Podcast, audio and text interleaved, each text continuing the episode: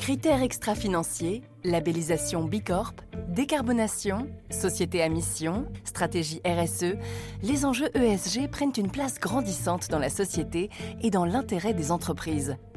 Découvrez chaque mois ces femmes qui ont réussi à faire de leur conviction leur métier pour faire grandir ensemble l'économie sur le chemin du progrès en faveur d'un monde durable.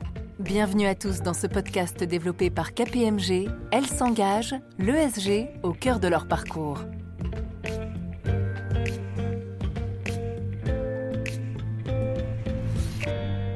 Dans ce podcast Elles s'engagent développé par KPMG, nous échangeons avec ces femmes engagées qui ont réussi à faire de leur conviction ESG le cœur de leur métier.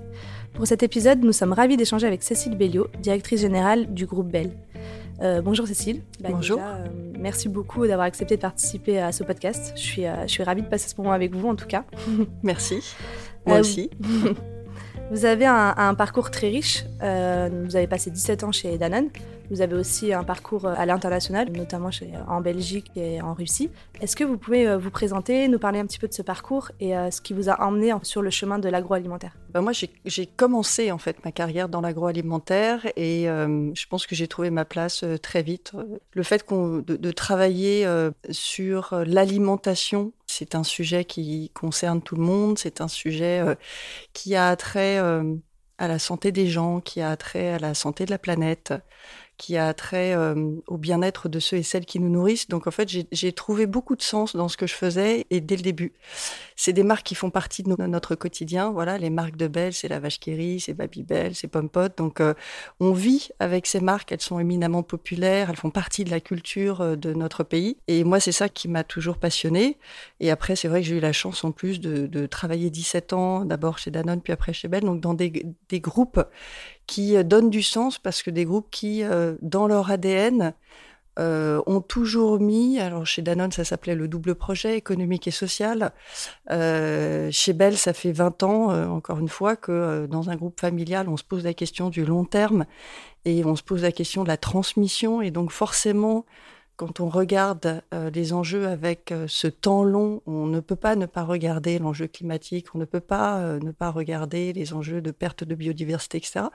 Donc finalement, j'ai grandi dans ces environnements où à chaque fois, on cherche ce chemin de crête euh, où on veut à la fois euh, travailler sur la performance financière et sur la performance extra-financière et où on ne compromet pas l'un pour l'autre. Cet engagement, il est né euh, durant votre parcours ou vous l'aviez déjà depuis en fait votre enfance? Moi, je pense que ce que j'avais depuis le début, c'est une très grande liberté. Et cette liberté, elle a nourri chez moi le fait de ne jamais compromettre ce que j'appelle mon alignement.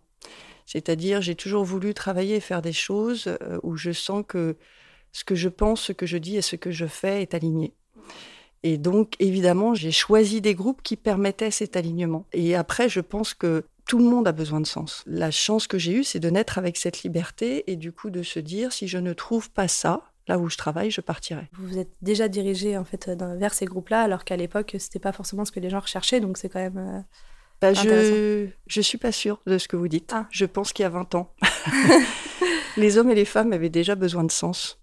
Euh, je pense que peut-être aujourd'hui ça s'exprime plus mm. parce que la nouvelle génération est plus consciente des enjeux euh, climatiques, environnementaux, euh, biodiversité. Donc on avait moins conscience de ces enjeux-là il y a 20 ans ou 30 ans. Je pense que le besoin de sens, de se dire qu'on fait des choses qui, qui ont un impact positif, il a toujours été là. Donc voilà, quand je suis rentrée chez Danone, par exemple, je travaillais dans le biscuit et on était obsédés par le fait de, faire la promotion d'un goûter sain. Parce que euh, la mission de Danone, c'était apporter la santé au plus grand nombre par l'alimentation. Et donc, on était entouré de nutritionnistes qui nous disaient, il n'y a pas de souci, en fait, le biscuit fait partie de l'alimentation, mais la façon dont vous allez le mettre en avant mm.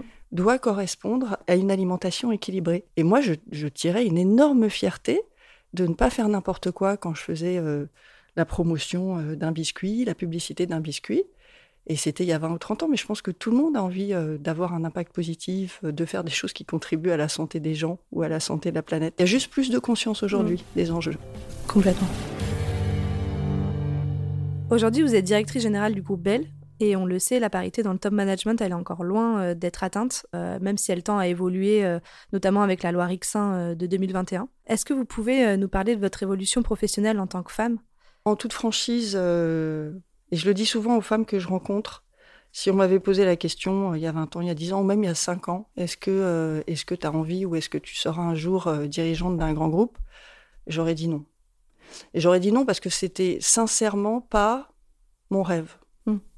Et d'ailleurs, ça m'a souvent euh, étonnée parce que j'ai souvent été entourée d'hommes hmm. dont c'était le rêve. Depuis qu'ils étaient tout petits, euh, ils rêvaient de devenir le numéro un. Moi, ça n'a jamais été mon levier de motivation. Et c'est intéressant de le partager hmm. parce que euh, je veux que les, les femmes l'entendent, c'est-à-dire que on peut devenir dirigeante d'une grande entreprise et ne pas être arrivé là par euh, un rêve qui était d'être le numéro un ou d'avoir le pouvoir. Moi, je mmh. suis arrivée là parce que j'ai euh, un motto qui est que j'aime grandir mmh. et j'aime faire grandir. Et donc, euh, j'aime faire grandir les équipes, j'aime transformer les organisations, je m'intéresse infiniment à l'humain Mmh. et, à la puissance de l'homme et de l'humain dans sa capacité justement à se transformer euh, et à changer le monde et les paradigmes. Et c'est ça qui m'a amené là où je suis, avec cette grande liberté. C'est-à-dire, je n'ai jamais fait les choses parce que euh, ça faisait plaisir à mon boss. Mmh. J'ai toujours fait ce que je faisais parce que je pensais que ça faisait du sens pour les hommes, pour les équipes et pour le business. Et c'est intéressant parce que finalement, ce qui m'a mené, ce qui m'a guidé, ça a toujours été ça. C'est j'ai pris des jobs parce que là, je sentais que j'allais me développer, que j'avais une capacité d'impact et que euh, j'avais une capacité à faire bouger le système. Maintenant, et c'est important de, c'est important de le dire, maintenant, euh, c'est vrai que quand on regarde les chiffres, euh, sur le SBF 120, il y a 10% de femmes dirigeantes. Mm. Donc on voit que le chemin qui reste à faire est encore long. Moi, dans ma carrière, j'ai eu la chance d'avoir beaucoup de mentors femmes et de rôle modèles femmes. Et c'est pour ça aussi que je pense que c'est important de donner de la visibilité euh, aux femmes et aux femmes dirigeantes parce que euh, ces femmes qui, ont, qui, m'ont accompagnée dans ma carrière, c'était des femmes puissantes et en même temps, c'était des femmes bienveillantes et en même temps, c'était des mères. Et donc, ça m'a montré que c'était possible mm. et qu'il y avait euh, un modèle féminin dans lequel je me reconnaissais, qui portait mes valeurs en tout cas et le type de leadership que je voulais incarner et qui portait aussi cet équilibre qui est que oui, on peut avoir des enfants. Moi, j'en ai quatre. j'ai une fille de 19 ans, j'ai un petit de, de 6 ans, donc euh, j'ai un peu tous les âges. Et on peut avoir ça euh, et en même temps euh, une carrière professionnelle exigeante. ça demande d'être très entouré. On ne le mm. fait pas si on est toute seule. ça demande évidemment de l'organisation, ça demande de faire des choix et sans doute aussi une forme de renoncement mais, euh, mais c'est possible. Et c'est pour ça que les rôles modèles sont si importants, et c'est pour mm. ça que les lois qui poussent euh, à l'équilibre sont importantes, parce que c'est ça qui permettra d'avoir de plus en plus de rôles modèles qui donneront envie à nos filles de continuer à grandir dans les organisations et qui leur diront que tout ça est possible. Mm. Non, mais euh, c'est hyper inspirant ce que vous dites. Et en fait, avoir un modèle, c'est ce qui inspire et c'est ce qui donne envie. Parce que Exactement. Et souvent, il y a, il y a des billets des deux côtés. C'est-à-dire qu'il y a des billets du côté des hommes et il y a des billets aussi du côté des femmes qui se disent euh, est-ce que je peux prendre ce job? Je reviens de congé maternité. Moi, j'ai pris, euh, j'ai eu des promotions à chaque retour de congé maternité. Et donc, c'est une chance parce qu'à la fois, j'ai grandi dans des organisations qui permettaient ça. Mm. Donc, il n'y avait pas eu de barrière mentale, ni de la part de mes supérieurs hiérarchiques chez Danone, ni de la part de Danone en tant qu'organisation. Et je n'en ai pas eu non plus. C'est-à-dire mmh. que je me sentais suffisamment bien équilibrée, entourée pour me dire que bah oui, ça faisait partie de mon envie de continuer à grandir et que tout ça était possible. Et il y a le regard de la société hein, qui est pas très aidant. Je le cite souvent en exemple. Je suis revenue deux fois de congé maternité. J'ai pris des jobs à ce moment-là qui étaient des jobs globaux. Et donc, j'ai été amenée à voyager euh, beaucoup. Et euh, je rencontrais souvent des hommes dans les avions. Mm. Des hommes qui, comme moi, voyageaient beaucoup. Et j'avais toujours cette question qui était Ah oui, vous avez trois enfants. À cette époque-là, j'en avais que trois. Euh, mais alors, vous faites comment? Et moi, en fait, je les regardais et je leur disais Mais et vous? Vous avez des enfants? Ah, mais alors vous faites comment? C'est pas que la question n'est pas pertinente, elle est pertinente. Le problème, c'est qu'on ne la pose qu'aux femmes. Donc en fait, pourquoi la parentalité et le poids de la parentalité ne serait que sur les mm. épaules de la femme? En fait, l'enfant, il a besoin des deux pour bien grandir. Et donc, c'est une vraie question. Mm. Comment on trouve cet équilibre pro-perso Moi, j'ai pas de problème à ce qu'on me la pose, si on la pose systématiquement aux hommes aussi. Aujourd'hui, vous évoluez au sein du groupe Bell depuis 4 euh, ans. Est-ce que vous pouvez euh, nous présenter un petit peu le groupe, euh, les produits qu'on connaît tous mais... Bien sûr. Euh, le groupe Bell, c'est un groupe qui a 150 ans, donc c'est quand même une, très belle réussite française. Hein. Ce sont des marques qui font partie de l'enfance de tout le monde, hein. donc la vache Kiri, Kiri, Babybel, Pompot, comme je vous le disais, sont des marques iconiques puisque la vache Kiri, par exemple, a 100 ans. Il n'y a pas beaucoup de marques qui ont une telle longévité et c'est pour ça qu'elles font partie, moi, ce que j'appelle de la culture populaire. Hein. Tout le monde a une histoire avec la vache qui euh, en France, mm. mais pas qu'en France. Vous allez au Maroc, vous allez avoir exactement la même chose au Maroc. Euh, ce qu'on vend finalement, ce sont des portions de bien manger. C'est ça qui fait comprendre l'ADN du groupe. Pomme Pot, c'est une portion de bien manger fruitière. Mmh. La vache qui c'est une portion de bien manger euh, laitière. On a développé récemment des offres végétales. Donc, quand on fait un Babybel végétal, bah, on a une portion de bien manger végétal. Et finalement, c'est ça qui fait l'ADN du groupe. Mmh. C'est euh, cette notion de, portion qui a permis d'ailleurs au groupe de s'étendre un peu partout dans le monde. Hein.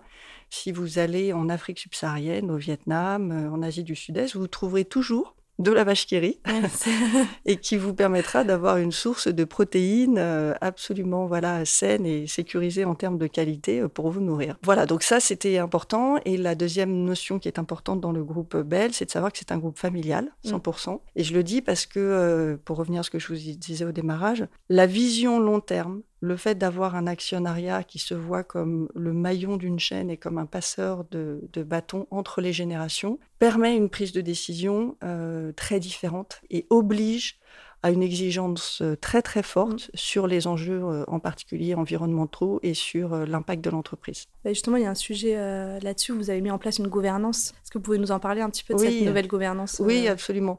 Bah, en fait, c'est vrai que mes actionnaires, donc quand ils interagissent avec moi, ils sont toujours en train de me dire assure-toi de la pérennité de la boîte. Nous n'avons pas hérité de l'entreprise, nous l'avons empruntée à la génération suivante. C'est beau ça. Ouais, c'est une très belle façon, je trouve, de présenter les choses et de, faire comprendre quelle est cette notion du temps et du temps long. Et du coup, euh, nous, notre obsession, c'est de se dire finalement, moi, mon rôle, je fais pas de, je fais pas de RSE, moi. Le rôle d'un dirigeant et d'une dirigeante, d'un chef d'entreprise, d'une chef d'entreprise, c'est de créer de la valeur. La vraie bonne question, c'est ce que l'on met derrière le mot mmh. valeur. Et nous ne mettons pas derrière le mot valeur uniquement l'impact financier. Nous considérons que l'impact financier est au service de l'utilité de l'entreprise et l'utilité de l'entreprise, elle va bien au-delà. L'utilité d'une entreprise comme Belle, c'est d'offrir à chacun des portions de bien manger les plus responsables possibles. Et du coup, on a mis en place une gouvernance où on se dit on ne veut plus piloter la performance que sur la jambe financière. On veut piloter la performance systématiquement sur les deux jambes, financière et extra-financière. Euh, et c'est pour ça qu'il n'y a plus chez Bell de directeur financier. Ah oui. Et euh, on n'a pas joué sur les mots. C'est-à-dire mm. que ce serait absurde de dire euh, je change le titre quelqu'un si je ne change pas sa fonction. Mm. On les appelle maintenant des directeurs de l'impact global parce que dans ce qu'ils pilotent, on a mis la RSE sous la finance. Pourquoi? Parce qu'en fait, dans chaque prise de décision, dans chaque arbitrage que l'on fait au quotidien, on veut que la prise de décision soit faite sur les deux jambes. On veut que le pilotage de la performance soit systématiquement fait sur les deux jambes. Et on veut opérationnaliser les critères RSE dans le quotidien des gens. Mmh. Je vais vous donner un, juste un exemple, euh, l'impact carbone. Nous, on a une capacité de pilotage de notre impact carbone qui se fait au produit c'est-à-dire que je sais vous dire l'impact carbone, par exemple, du Babybel par 6. Et quand je dis l'impact carbone, je commence bien de la ferme, donc j'intègre bien ce qu'on appelle un peu technique le scope 3, mmh. jusqu'à l'assiette du consommateur. Et ça, je le pilote comme je pilote euh, la performance financière, c'est-à-dire que toutes ces données sont rentrées dans SAP, et du coup, tous les mois, par exemple, un chef de produit, un assistant chef de produit, il va recevoir son compte de résultat, avec voilà la performance de ma marque en termes de chiffre d'affaires, en termes de marge, et au même moment, il va recevoir la performance de sa marque en termes d'impact carbone. Quand il va projeter, parce que ce qui est intéressant, c'est pas juste de constater, mm. c'est de projeter. Quand il va travailler sur l'atterrissage de son année, il va travailler sur son chiffre mm. d'affaires, son profit et son impact carbone. Il est objectivé sur les deux, en fait. il est euh, objectivé sur les deux et toutes les conversations de performance maintenant se font sur les deux. Mm. Et c'est là où euh, on vit un moment euh, que je trouve formidable et euh, j'espère qu'il y aura de plus en plus d'entreprises qui pensent comme ça, qui changent en fait la façon d'envisager encore une fois la performance et la création de valeur. Quand on commence à faire ça, on change toutes les conversations dans l'entreprise. Moi, je dis souvent, vous savez, un, CIO, il est là pour créer les conditions qui permettent d'avoir les bonnes conversations dans l'entreprise. Une entreprise est une somme de conversations. Mmh. Et cette somme de conversations amène à des décisions qui après amènent à l'action. Mon seul job, c'est d'assurer que je crée le bon contexte pour ces conversations. Donc, euh, ça passe par euh, la définition de la performance, euh, ça passe par quand on fait des décisions d'investissement, systématiquement, quand on regarde voilà, des investissements industriels, du CAPEX, on va regarder la performance financière, on va regarder l'impact RSE. S'il n'y a pas d'impact RSE, on ne fera pas. Mm. Voilà, donc ça, ça change en fait le métier de tout le monde. Mais complètement. Et ça passe aussi, du coup, bah, comme vous disiez, par la sensibilisation des collaborateurs. Vous mettez des choses en place euh, à ce niveau-là? En fait, c'est vrai parce que euh, là où vous avez raison, c'est que c'est une énorme transformation culturelle. C'est-à-dire que ça change les métiers de tout le monde. Ça change le métier de la mm. finance. Je, vous mentirais si je vous disais qu'on on joue aussi bien avec le carbone que ce qu'on joue avec le, le, profit. On a appris à, à jouer avec le profit et à piloter le profit euh, pendant les 30 dernières années. Sur le carbone, on, est au démarrage, on apprend tous les jours. Donc on s'est dit comment on gère cette transformation culturelle sur les 12 000. On s'est dit, on va mettre en place un programme en trois étapes, et on fait d'ailleurs les trois étapes euh, plutôt en parallèle les unes des autres. Il y a une première étape qui est, je sais, si je ne suis pas conscient de l'impact climatique, par exemple, je ne peux pas agir. Et du coup, euh, on a commencé par se dire, il faut que nos 12 000 salariés comprennent l'enjeu climat. Comprendre l'enjeu climat, c'est compliqué. Le climat, c'est sans doute, c'est systémique, c'est multifactoriel. Du coup, on a travaillé avec euh, la fresque du climat, mmh. qui a développé un outil qui est très simple, accessible à tous. On a été les tout premiers à bosser avec eux. On a maintenant 90 personnes euh, qui sont des formateurs euh, fresque du climat. Et on déploie dans l'ensemble des pays, par exemple, Belle France mmh. a formé 100% de ses salariés à la fresque du climat. Ça, c'est l'étape 1, ça permet d'être conscient. Les deux autres étapes, c'est une fois que je suis conscient, je veux agir. Et donc, c'est comment dans mon métier, au quotidien, je peux agir. Quand on développe des outils comme ceux que je vous décris sur le CO2, ça rend très très concrète l'action. L'assistant chef de produit, il a ses différents leviers. Il sait comment, en poussant tel produit dans sa gamme, parce qu'il sait que l'impact carbone est plus faible, ou tel autre, parce qu'il y a moins de transport, il commence à comprendre comment il peut jouer avec son assortiment pour faire baisser l'impact carbone. Ça, c'est ce qu'on appelle j'agis. Et la troisième phase de ce programme, c'est je deviens un activiste. C'est-à-dire que ce qu'on veut, nous, c'est agir au quotidien dans le métier de chacun pour prendre cette transition écologique et on veut avoir un impact évidemment sur l'ensemble de la chaîne et sur l'écosystème. De toute façon, quand on est dans l'industrie agroalimentaire, ce qu'on doit transformer, c'est l'amont agricole et les comportements alimentaires des gens. C'est les deux gros sujets qu'on doit faire bouger. Donc être un activiste, c'est avoir un impact sur l'ensemble de sa chaîne. Nous, c'est ce qu'on fait. C'est ce qu'on fait quand euh, on a changé la donne en travaillant en partenariat avec notre association de producteurs euh, laitiers en France, en fixant un prix du lait qui n'est pas un prix de marché, qui est un prix co-construit dont ils ont besoin pour avoir ce que j'appelle moi un revenu décent. Et au-dessus de ce prix, on a mis des primes mm. qui sont des primes qui aident à la transition. Lait non OGM, comme ça on est sûr que les tourteaux de soja viennent pas du Brésil. Lait de pâturage, parce qu'on sait que c'est comme ça qu'on passe à un modèle d'agriculture régénérative. Euh, pâturage tournant, on pousse à l'autonomie protéinique. Tout ça, ce sont des pratiques qui permettent de basculer à ce qu'on appelle l'agriculture régénérative. Et ça, c'est l'amont. Et sur l'aval, je ne sais pas si vous l'avez vu, c'était dans la presse hier, on a signé pour la première fois euh, avec Carrefour un accord commercial qui intègre dans son design et dans son, son suivi la dimension carbone. Ah, ça n'avait jamais été fait. C'est-à-dire que pour la première fois, on a discuté avec un client et on s'est dit, évidemment que je veux piloter de la croissance avec vous, mm. mais je veux piloter de la croissance durable je veux m'assurer que ce que je vais pousser en termes d'assortiment, que ce que je vais pousser en termes de promotion, va dans le sens de la trajectoire 1,5 degré des accords de Paris. Ça, c'est ce que j'appelle être un activiste. Ça, c'est je fais bouger l'aval, je fais bouger l'amont pour réinventer encore une fois un modèle alimentaire durable. Et, justement, avec l'inflation là qu'on est en train de vivre en ce moment, comment on explique en fait aux consommateurs à la fin pourquoi cette hausse des prix Alors c'est une, c'est une très bonne question, surtout que hum, L'argument prix, il est toujours utilisé comme contre-argument de la transition écologique dans mm. l'alimentation. Et moi, je dis toujours que euh, on se trompe de débat. En fait, on oppose les pauvres des campagnes, les agriculteurs, hein, aux pauvres des villes. Si on oppose ces deux sujets de société, on est sûr de ne pas y arriver. Donc moi, ce que je dis toujours, c'est il y a deux sujets et il faut traiter les deux. Mm. Il y a un sujet qui est celui de la précarité alimentaire. En France, il y avait entre 6 et 8 millions de foyers avant l'inflation. Maintenant, on est plutôt entre 10 et 12.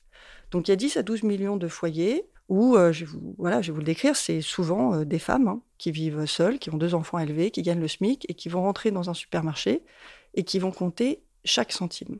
Sur ces familles-là, la question qu'on doit se poser, c'est est-ce qu'il est normal en France qu'il y ait des familles où euh, on ne puisse pas nourrir avec un régime équilibré, sain et durable trois fois par jour leurs enfants? Moi, je considère que ça n'est pas acceptable en France. Il y a un rôle social, il y a bien une sécurité sociale pour la santé. Je ne vois pas pourquoi il n'y a pas une sécurité sociale pour l'alimentation, pour que ces familles qui sont en insécurité alimentaire accèdent à ça. Et aujourd'hui, le boulot, il est fait par qui? Il est fait par les associations. Est-ce que c'est normal? Je ne crois pas. Est-ce que il y a une responsabilité de l'État, mais aussi euh, la mienne, peut-être aussi celle des distributeurs? Est-ce qu'il faut qu'on repense euh, les choses pour qu'ensemble, on soit capable de proposer à ces familles, encore une fois, un régime alimentaire équilibré pour leurs enfants trois fois par jour Moi, je pense que c'est une bonne question. Et je suis prête à me mettre autour de la table là-dessus. Et après, il y a tous les autres. et j'insiste là-dessus. Parce que sur tous les autres foyers, l'alimentation représente 14% des dépenses. Sur tous ces autres foyers, on considère que quand il y a l'inflation, la variable d'ajustement, c'est l'alimentation. On a commoditisé l'alimentation. À chaque fois qu'on parle d'alimentation, on parle de prix. Or, moi, le pari que je fais, c'est que si l'ensemble de ces concitoyens qui ne sont pas en insécurité alimentaire, qui absorbent sans problème les 30% d'inflation de Netflix, si ces concitoyens avaient conscience que derrière l'alimentation, il y a leur santé, la santé des enfants, le climat. L'alimentation, c'est un tiers des émissions carbone. Donc si on veut résoudre l'enjeu climatique, il y a la transition énergétique et il y a l'alimentation. La transition énergétique, moi en tant que tous les jours, pas beaucoup de levier. L'alimentation, tous les jours, je décide ce que je mets dans mon assiette. Tous les jours. J'ai un levier individuel qui est énorme. L'alimentation, c'est la biodiversité. Si aujourd'hui la biodiversité est en chute libre, c'est en grande partie à cause des méthodes d'agriculture intensive. L'alimentation, c'est le bien-être de ceux et celles qui nous nourrissent. Moi, je le dis toujours, je nourris personne. Si en début de la chaîne, il n'y a pas des maraîchers pour faire des pommes et il n'y a pas des éleveurs laitiers pour faire du lait, les gens des villes ne seraient pas nourris. On a un enjeu d'assurer qu'il y ait de futures générations qui ont envie de faire ces métiers-là. Aujourd'hui, je vous garantis que le métier, il est tellement dur, il est tellement pas payé qu'il n'y a plus grand monde qui a envie de signer pour ça. Donc ça va quand même être un vrai sujet. L'alimentation, c'est le bien-être animal. Donc toutes ces questions-là, ça montre à quel point l'alimentation a de la valeur. Moi, le pari que je fais, c'est que nos concitoyens, ils sont prêts à mettre les quelques centimes de plus pour avoir une alimentation saine, locale et durable. Un des exemples que j'utilise souvent, c'est qu'il patron. C'est qu'il patron est devenu leader sur le marché du lait. Il n'y a pas plus compétitif, une brique de lait, c'est la base de l'alimentation. Donc ça veut dire que quand les concitoyens voient ce qu'il y a derrière, ils mettent les quelques centimes de plus. Moi, je pense que quand Leclerc dit qu'une baguette à 40 centimes, c'est super, moi je dis que mmh. c'est une catastrophe. Parce que ce que ça met dans la tête des gens, c'est que le travail du céréalier, le travail du meunier et le travail du boulanger, ça, ça vaut 40 centimes. Ben non, mais non, c'est pas OK. C'est pas OK. Et autant, je trouve ça très bien d'avoir une baguette accessible, encore une fois, pour les 10 millions de foyers en insécurité alimentaire, autant je trouve ça choquant de le proposer à tous ceux et celles qui peuvent mettre les centimes de plus. Mm. Parce qu'encore une fois, ce que ça met dans la tête des gens, c'est que l'alimentation, ça coûte rien. Or, c'est pas ça construire de la valeur. Vous allumez euh, la radio le matin, qu'est-ce que vous entendez? Vous n'entendez que des publicités qui vont vous expliquer que super, euh, le kilo de tomates euh, est à moins de 1 euro. si Apple passait son temps à la radio à expliquer que le dernier Apple sortait en promo à 500 euros, je vous garantis que personne n'achèterait un Apple à 800. Personne. Donc encore une fois, on a une forme de responsabilité dans ce que l'on donne à voir et communique sur l'alimentation. Donc plus on communiquera plus, d'ailleurs c'est pour ça que je pense même que l'État a un rôle à jouer dans l'éducation des enfants. complètement. La cantine a un rôle à jouer aussi. Plus on, on donne et on rend visible ce qu'il y a derrière les produits qu'on achète et les produits du quotidien, plus on va aider, je pense, euh, chacun à faire le bon choix et à mettre les quelques centimes de plus, parce que ce serait mentir que de dire qu'une alimentation saine et durable, ça coûte pareil. Mm. Non, il faut aider l'agriculture à transitionner. Pour que l'agriculture transitionne, il faut des garanties de revenus, il faut des revenus décents. Ça, ça coûte plus cher. Est-ce que vous pouvez nous parler d'ailleurs un petit peu plus de vos produits? Oui, bah nous, en fait, on, travaille sur différents piliers euh, de notre stratégie ESG. Euh, e hein. Donc, chez nous, c'est un, la transition sur l'agriculture. C'est quoi l'agriculture régénérative hein, Pour que tout le monde voit bien ce qu'on met derrière. Ce qui est formidable avec le sol, ce qui est formidable avec la nature, c'est que quand le sol est sain, le sol a cette capacité intrinsèque de capter du carbone. Donc plus un sol est riche, plus euh, les vers de terre jouent leur rôle, comme on dit souvent, plus le sol va naturellement capter du carbone. Donc quand on a des méthodes qui respectent le sol, moins de labour, moins d'entrants qui polluent, toutes ces méthodes qu'on peut appeler agroécologie par exemple, permettent au sol de jouer son rôle et de recapter du carbone. Quand on fait la promotion d'une agriculture et de ferme où la vache est en pâturage, elle a, elle a moins besoin évidemment de se nourrir de protéines qui viennent de l'étranger, quand en plus on dit nous ne voulons plus euh, de tourteaux de soja qui arrivent du Brésil, nous ne sommes plus responsables de la déforestation. Aujourd'hui, 80% euh, de l'élevage en Europe est nourri avec des tourteaux de soja qui arrivent du Brésil. Quand euh, on pousse sur ce qu'on appelle l'autonomie protéinique, c'est-à-dire que sur leur propre ferme, nos agriculteurs vont cultiver du pois, de la luzerne, euh, parfois du maïs, et c'est avec ça qu'ils vont nourrir les vaches. Ça, ça permet d'avoir une agriculture qui est plus résiliente, on n'est pas dépendant des céréales qui arrivent de l'Ukraine, d'avoir une agriculture qui est environnementalement beaucoup plus positive, puisqu'il n'y a pas le transport, là mm. encore, euh, des céréales. Vous ne faites que du local. Et on est sur du local, exactement. Le deuxième pilier qu'on travaille, c'est le travail sur le comportement alimentaire. On sait parfaitement aujourd'hui que si on veut tenir les accords de Paris, les pays du G20 doivent modifier leur comportement alimentaire. On sait que l'accroissement de la population va venir de pays émergents, et on sait aujourd'hui que les pays émergents, que ce soit Afrique euh, subsaharienne ou, même euh, Asie du Sud-Est, on sait que dans ces pays-là, les populations n'accèdent pas suffisamment à la protéine. C'est pas OK. C'est-à-dire qu'on ne peut pas continuer à considérer que c'est OK d'avoir des enfants qui ne sont pas nourris décemment à l'autre bout de la planète. Mmh. Donc il faut que ces populations accèdent à de la protéine, qui peut être de la protéine laitière, qui est souvent une protéine de très bonne qualité nutritionnelle et euh, souvent plus accessible dans ces pays-là que, que, la protéine euh, de viande, par exemple. Si les pays émergents adoptent le même régime alimentaire que nous, et que nous ne changeons pas notre régime alimentaire, on dépasse la trajectoire carbone des accords de Paris de 260%. Donc on va dans le mur. Mm. La seule façon de permettre à, la population de pays émergents d'accéder à la protéine, c'est nous de baisser notre consommation de protéines animales. Quand on regarde, il y a un consensus scientifique. Le consensus scientifique, comme pour le GIEC, il existe. C'est une publication qui a été publiée d'ailleurs sur le Lancet. Ça s'appelle Eat Lancet et ils ont défini ce qu'ils appellent le Planetary Health Diet. Donc le régime alimentaire bon pour la santé et bon pour la planète que les pays du G20 devraient adopter. C'est très simple. Vous prenez votre assiette, tous les jours vous la visualisez, la moitié de ce que vous mettez dans votre assiette, ça doit être des fruits et des légumes. 15% de ce que vous mettez dans, l'assiette, ça doit être des protéines d'origine végétale.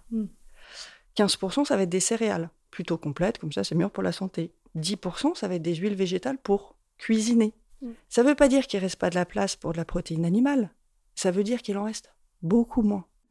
Donc, nous, on a aussi un rôle à jouer en tant qu'intervenant de cette chaîne alimentaire pour donner le choix et euh, inviter avec la force de nos marques, avec euh, l'attractivité de nos marques, les concitoyens à changer leur comportement alimentaire. Donc je le dis souvent, quand on lance un Babybel végétal euh, et que derrière cette marque, on met des tonnes de recettes pour montrer que c'est possible, euh, ça, c'est ce que j'appelle faire notre part euh, pour faire bouger les comportements alimentaires. Donc, un, l'amour agricole. Deux, les comportements alimentaires.